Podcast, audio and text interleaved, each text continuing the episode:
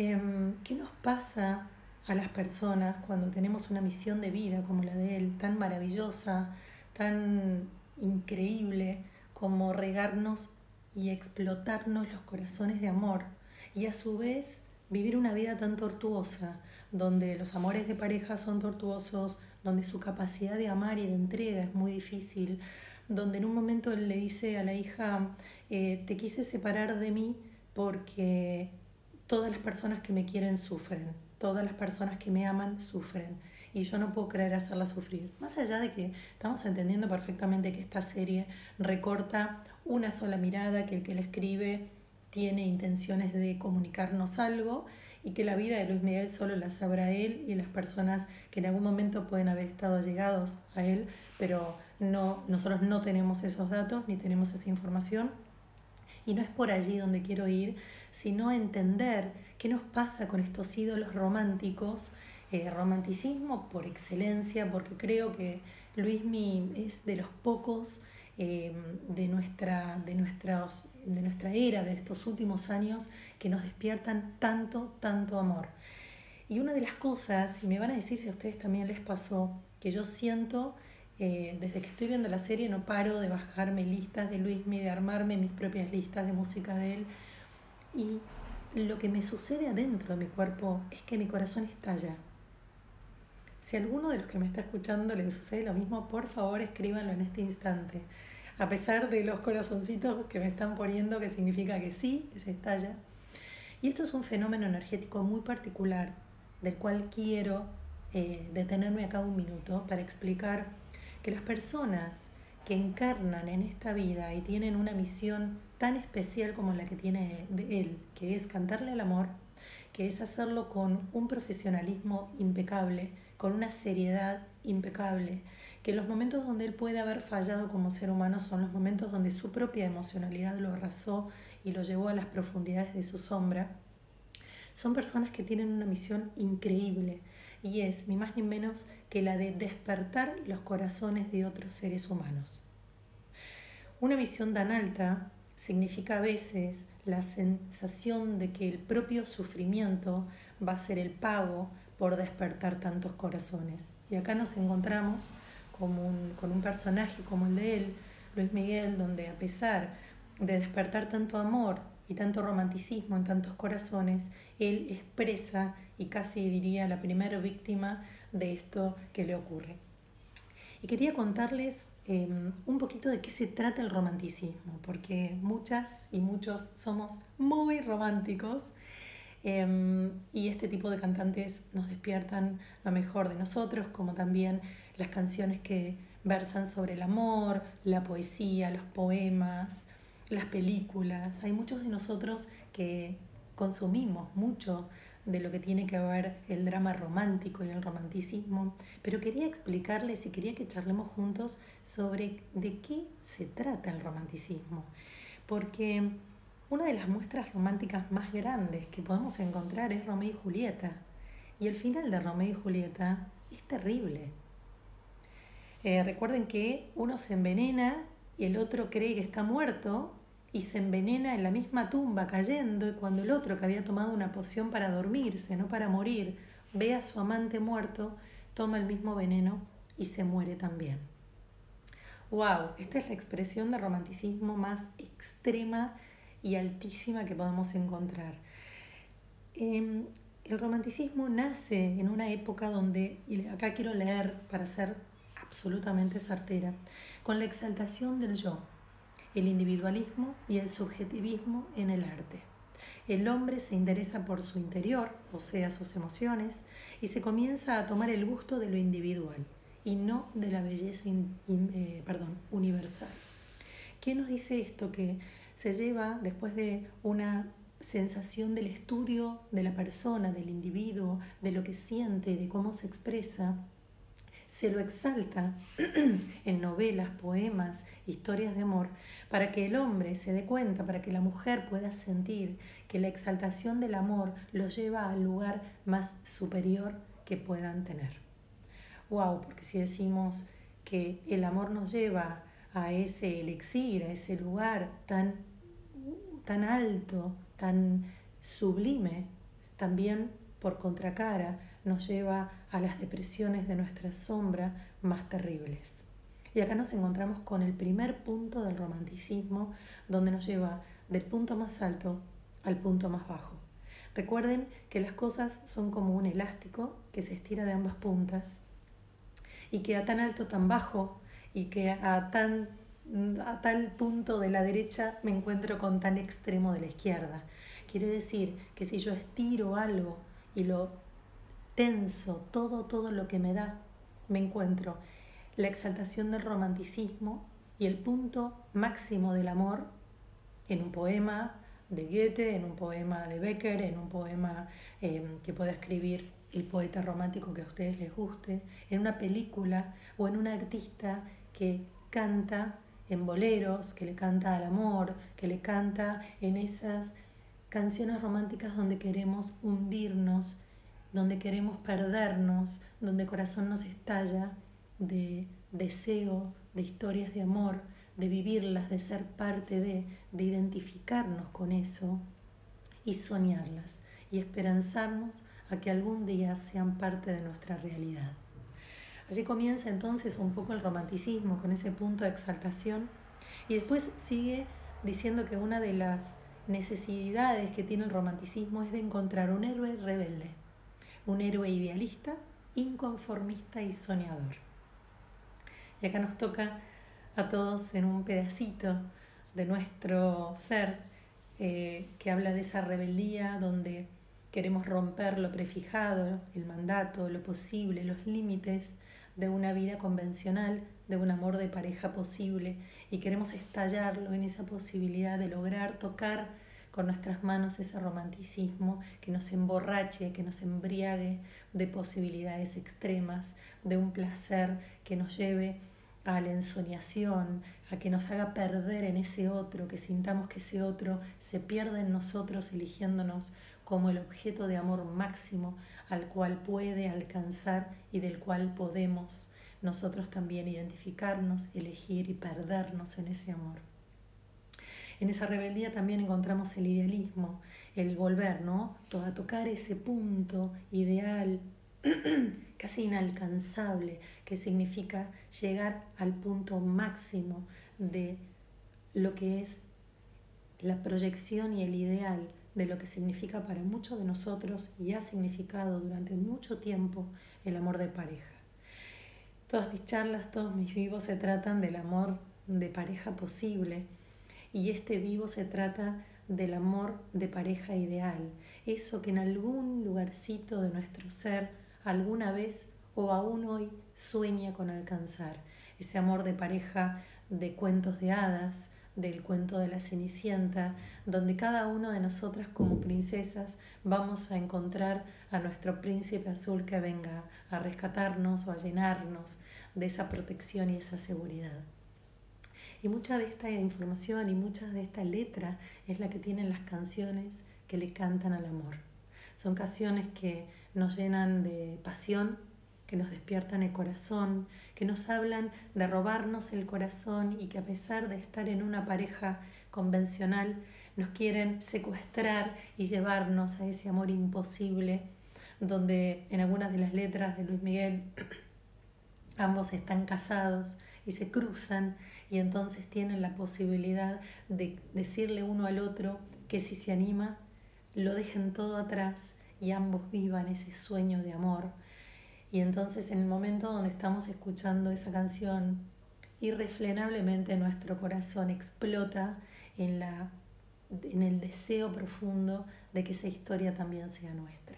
Y quien realmente no haya sentido en algún momento que alguna canción de Luis Miguel lo haya llevado a ese lugar, que levante la mano porque me va a costar creerle, porque a pesar de que sabemos que es una ilusión, en el fondo todos estamos soñando alcanzar alguna vez alguna historia de amor que nos lleve, aunque sea por un momento, a ese lugar. Y en este idealismo del héroe rebelde del romanticismo, nos encontramos con el inconformismo, con esa carrera loca que lo lleva a ese héroe rebelde romántico a no parar nunca, a nunca decrecer en su entusiasmo por encontrar ese gran amor. Ese sueño del soñador que lo invita a ir cada vez por más y más y más.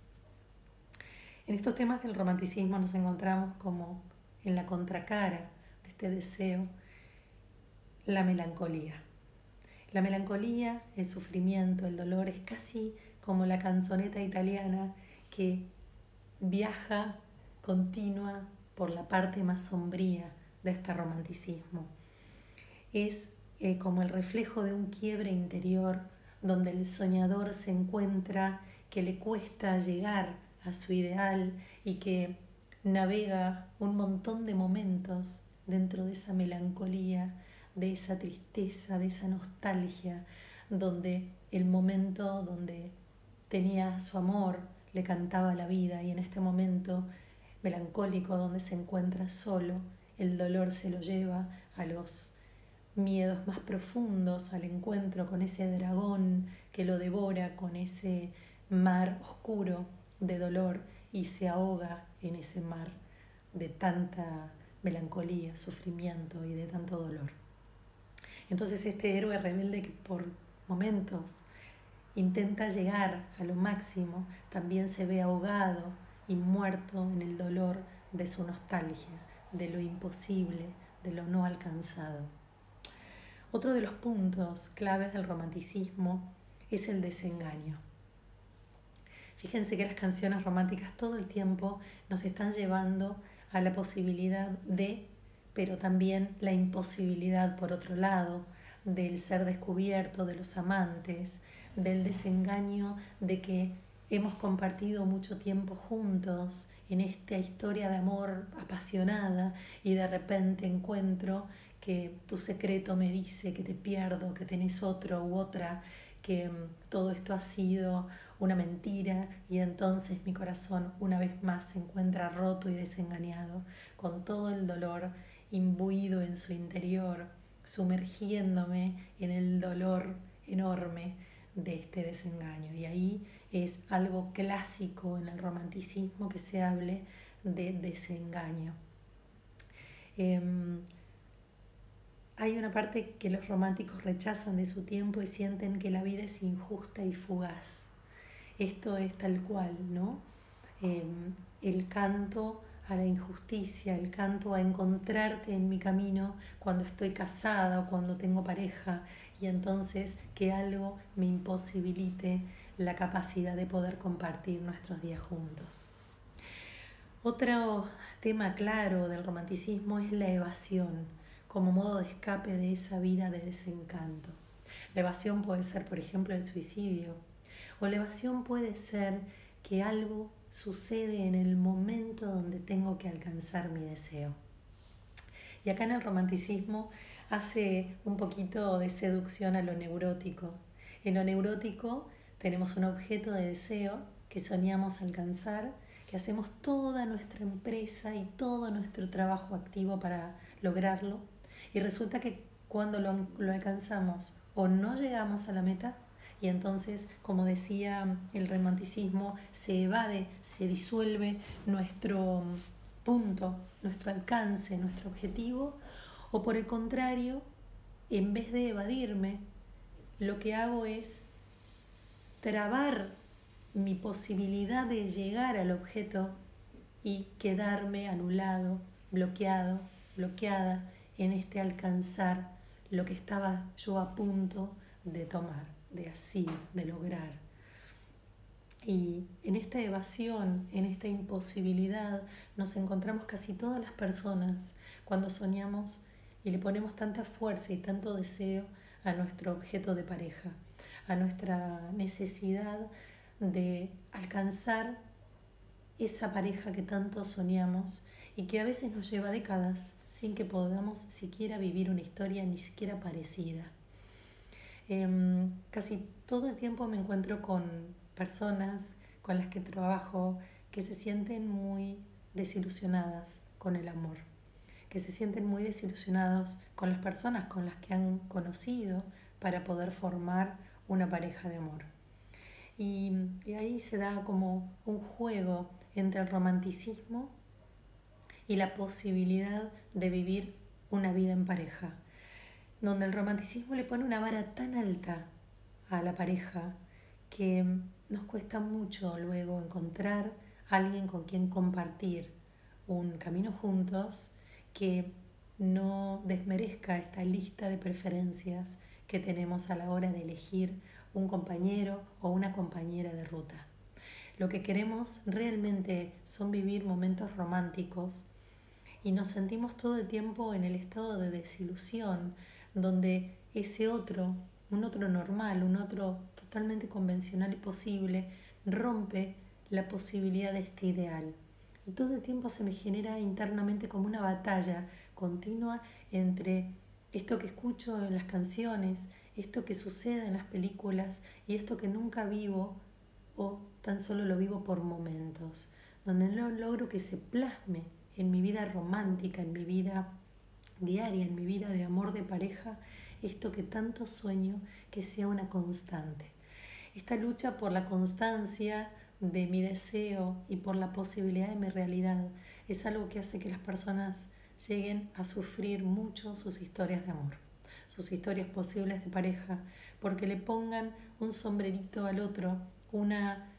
lista de preferencias tan alta, una vara tan inalcanzable que nadie que pueda acompañarte a lo largo de tu vida pueda llegar a semejante lugar.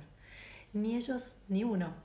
porque uno tampoco pueda responder a los cánones de romanticismo que pueda tener la otra persona con respecto a nosotros. Otro punto maravilloso e implacable del romanticismo es el amor y la muerte. El romántico aprecia el amor por el amor mismo, pero también le recuerda la finitud de la vida y la proximidad que tiene la muerte. Esto lo explicaba anteriormente cuando el neurótico, que somos todos nosotros, queremos alcanzar un estado tan alto de amor que tenemos dos opciones. O lo vivimos y lo matamos en el momento en que lo alcanzamos, o nos morimos antes de alcanzarlo para perpetuarlo por siempre. Y acá me viene automáticamente la historia de Romeo y Julieta, donde muere uno y muere el otro para hacer que esa historia de amor sea única y absolutamente inalcanzable por ninguno de nosotros los mortales, o en esta canción o en esta película donde justo antes de llegar a alcanzar el estar juntos, alguno muere, alguno sale de escena para que también se perpetúe la idea que quede latente de que este amor romántico es posible. La muerte entonces perpetúa la idea y la vuelve posible y eterna. Pero ya sabemos que la eternidad no va con nosotros ni nos es posible a todos el resto de los mortales. La obra inacabada e imperfecta es mejor que la obra cerrada y concluida. Este es como el último punto que quise traer a esta charla sobre el romanticismo. Volviendo a Luismi, a Miki, volvemos a lo que significa para nosotros un artista o un ídolo. Por suerte no he tenido ídolos en mi vida, eh, lo cual me ha traído bastante bienestar, pero sí he visto a mi alrededor muchas personas que idealizaban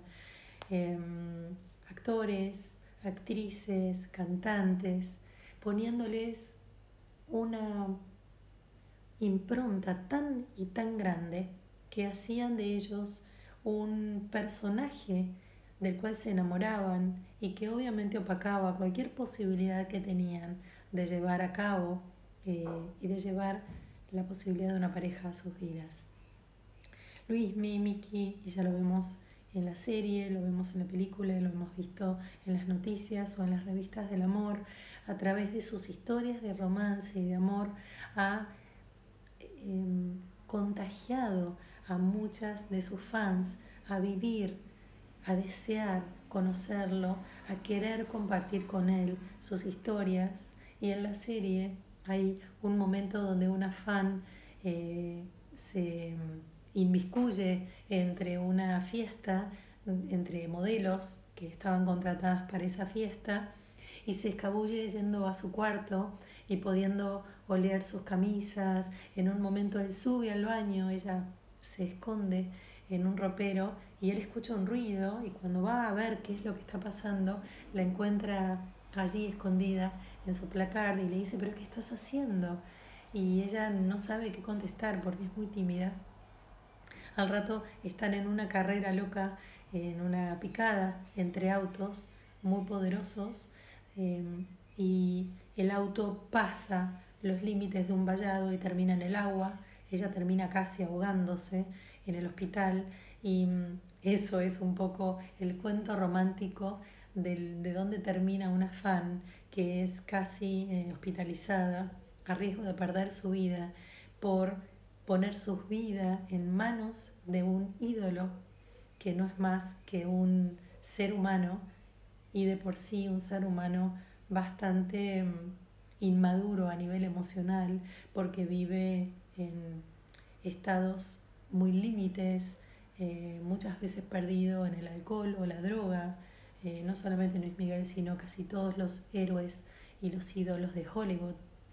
que sabemos a través de multiplicidad de historias que terminan eh, de una manera muy extrema, viviendo a veces y perdiendo la vida em, por sus adicciones al alcohol, por su sufrimiento mm, en historias de amor o por otro tipo de adicciones. Entonces vemos que todo lo que lleva a los ídolos y todo lo que lleva a estas estrellas de cine o de la canción realmente hace mella en el ser humano que hay dentro de este ídolo que no puede con tanto. ¿Y con qué es con lo que no puede? Con ese ego tan enorme que toma un tamaño tan grande que hace que el individuo dentro de ese ídolo se pierda y se tenga que ahogar en el alcohol o en las drogas, porque no pueda con ese héroe, con ese ídolo tan grande que despierta el grito de multitudes, que todo el mundo quiere tocarlo, que todo el mundo quiere hacer contacto con él, que todo el mundo está perdido escuchando sus canciones y gritando hasta desmayarse por esa voz que viene de ese ídolo. Los fans, y me encantó porque en un posteo que hice de Luis Miguel, una fan me dice, que ya no cree en el romanticismo, pero sí en los procesos emocionales internos. Esa fan realmente hizo un clic e hizo un salto evolutivo en lo que tiene que ver con que sea fan no quiere decir que voy a morir por él. Y eso es fantástico y la felicito porque significa que a pesar de que hagamos un juego de, seducción con este romanticismo y que muchas de nosotras o nosotros no querramos soltarlo, de por sí y soltarlo del todo, sepamos absolutamente que seducir por momentos y jugar a este momento de romanticismo no significa que se lleva puesta nuestra vida emocional, nuestra capacidad de encontrarnos en vivir una historia de vida, de amor posible y real. Y que entonces ese juego de seducción que hacemos con el romanticismo y donde gritamos al amor y gritamos y cantamos a los gritos eh, las canciones de Luis Miguel, no haga que después, cuando estamos viviendo nuestra vida real, entendamos que es un momento de pasión donde dejamos que nuestro corazón explote de amor y que no por eso se va a llevar nuestra idea de amor posible. Em, en estas proyecciones que hemos hecho en algún momento de nuestra vida, hemos sido muy crueles con la posibilidad de poder pensar o sentir una historia de amor donde la podíamos dibujar con nuestro puño y letra y donde podíamos hacer que esa historia de amor se volviera algo posible. Nuestras listas se volvían muy altas, muy exigentes, porque lo que hacíamos era comparar directamente con estos ídolos, con estas canciones de amor. Entonces no hay ninguna posibilidad ni de vivir una historia continua en este estado de romanticismo tan exagerado, tan elevado, tan imposible de alcanzar por ser tan, tan, tan, tan único y alto, y entonces entender que nos perdíamos en eso y que competía ese ídolo, ese cantante, ese actor con la persona que teníamos a nuestro lado. Y entonces esto lo que hacía es que nuestra proyección nos generara un vacío existencial muy grande. en este aspecto tan importante que es ni más ni menos que el amor, el amor de pareja. Em, las canciones conmueven y las canciones están escritas para conmover y muchas de las canciones son de amores imposibles, em, donde los que escriben esas canciones y los que las interpretan no han vivido jamás una historia semejante. En el posteo que hice en mi feed de Luis Miguel, alguien escribió que em, a veces los que escriben canciones las han vivido, han vivido esas historias románticas y por eso las dejan escritas en lápiz y papel. Pero muchos de los que escriben eh, canciones románticas ni siquiera se han acercado a una historia semejante, pero sí tienen la capacidad de escribir a modo romántico e inspirar y esa es y ese es el objetivo de esos escritores, inspirar una historia tan romántica como para poder hacer estallar un corazón de tanto, tanto amor, de tanta intensidad. Em, el Sol de México, como le llaman a Miki, em, creo que es sin duda alguna un sol de corazones. Cuando las personas encarnan con una misión tan alta y tan altruista como la de explotar corazones llenos de amor y pasión, hacen a veces como almas pactos muy fuertes, que significa que a través de su propio sufrimiento humano van a poder llegar continuamente a expandir esa emanación de amor sublime, de ese poder que va a tener su voz a través de estas canciones, de explotar en estallido esas multitudes que bregan y que gritan desesperadas de amor. Em, uno de los análisis más profundos y más conmovedores que me generó la serie de Luis Miguel es el entender que él había hecho un pacto, que su alma había pactado con el precio de su propia felicidad y sin que él posiblemente lo sepa hasta el día de hoy, en que ser un ídolo, ser un héroe del amor de las multitudes de millones de personas, que miles y millones de personas pusieran su música para conquistar a un amor, requiriera un precio tan alto en un individuo, en un ser humano. Y creo que por eso cada uno de nosotras o de nosotros le debe agradecimiento a un ser como Él. Porque si nosotros podemos en este instante devolverle un gracias sentido desde nuestra alma y nuestro corazón, podemos quitarle parte de ese peso kármico que lleva Luis Miguel hoy en momentos donde realmente está pasando por un muy mal momento, entendiendo que este gracias significa lo lograste. Hiciste en mí, creaste una mella tan fuerte, despertaste en mí el, el romanticismo, explotaste y explotás mi corazón de amor. En cada canción que cantaste y que interpretaste con toda tu pasión, tu fuerza y tu entrega, y tu entrega llegó a mi corazón y a mi alma, haciéndome tocar el cielo con las manos haciéndome despertar una energía y un movimiento en mi corazón que siento que hace que explote mi cardíaco en el instante donde te estoy escuchando. Ese gracias debería ser algo que cada uno de los que escuchan sus canciones en el instante mismo donde están sintiendo el poder del efecto de esa canción en sus corazones puedan repetir gracias, gracias y gracias a Él, a ese cantante, a ese intérprete, a ese poeta que escribió esa canción de amor.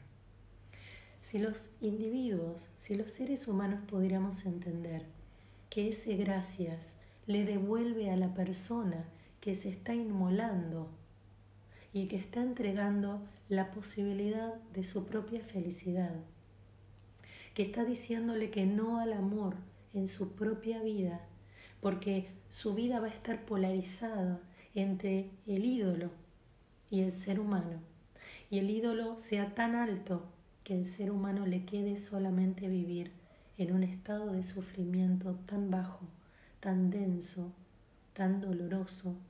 En ese gracias estamos devolviéndole a ese ser la posibilidad de que vuelva a su estado intermedio.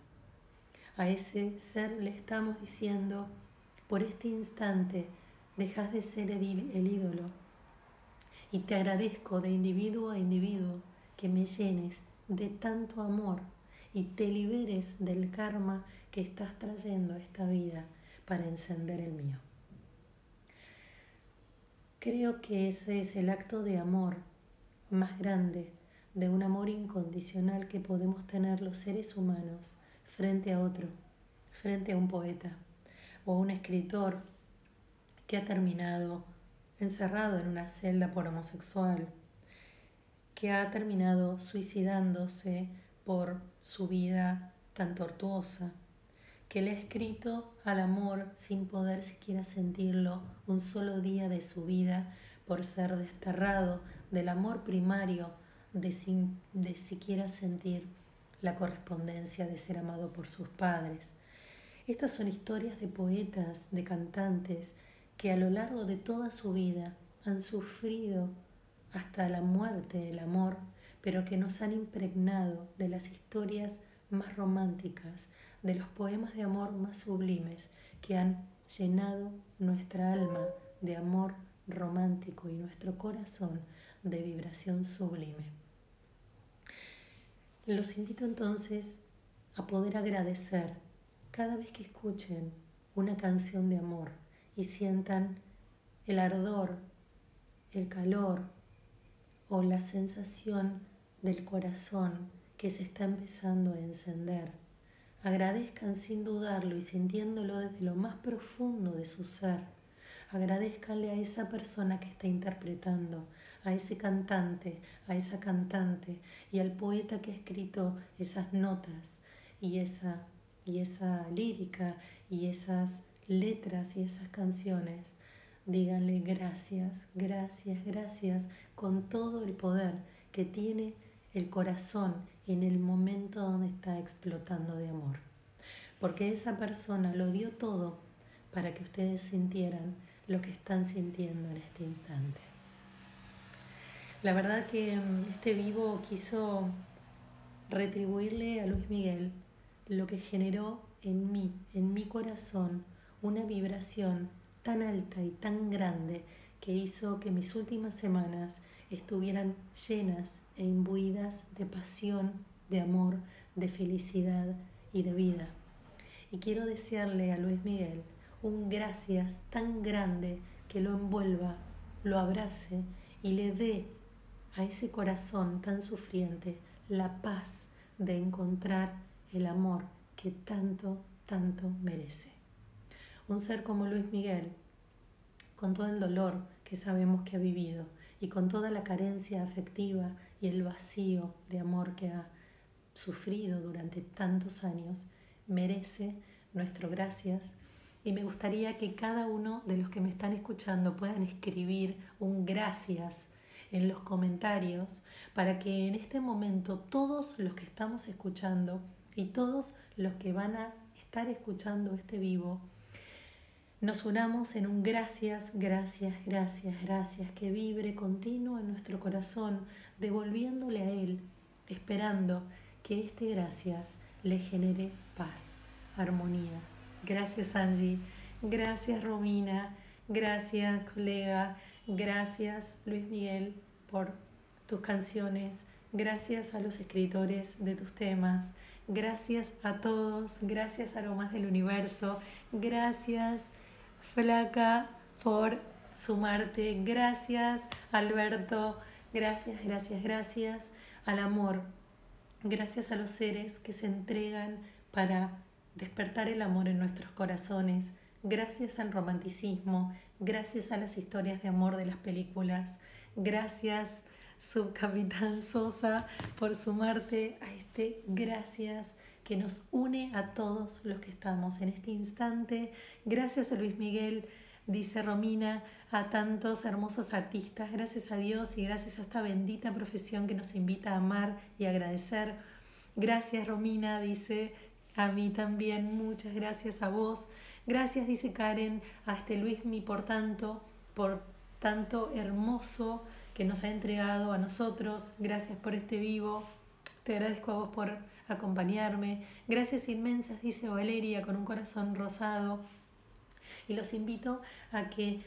cerramos los ojos por un instante y sintamos que este gracias empieza a cargar nuestros corazones de amor y que este corazón se llena de amor y que este amor no solamente lo regamos a las personas que tenemos cerca, sino que lo regamos a este universo, a este planeta, a este mundo que tanto necesita de nuestro amor. Gracias infinitas entonces al romanticismo, a las canciones de amor, a todos nosotros. Gracias Romina que nos que agradece que nos haya invitado a agradecer y quiero invitarlos a que nos quedemos diciendo gracias, gracias una y un millón de veces en este día de hoy, en este sábado hermoso, o en el día donde escuchen este vivo, a desearles a las personas que se han inmolado y que han entregado la posibilidad de ser felices por regar el amor en muchas otras. Les agradezco mucho, mi corazón explota de amor, espero que el de ustedes también. Obviamente que al terminar este vivo voy a poner las canciones de Luis Miguel para devolverles infinitas gracias. A todos ustedes, por siempre gracias. Gracias por acompañarme en estas locuras que se me ocurren, pero bueno, cantarle el amor que me explote el corazón de amor es algo que me va a acompañar como buena romántica hasta el último minuto del último segundo de esta vida.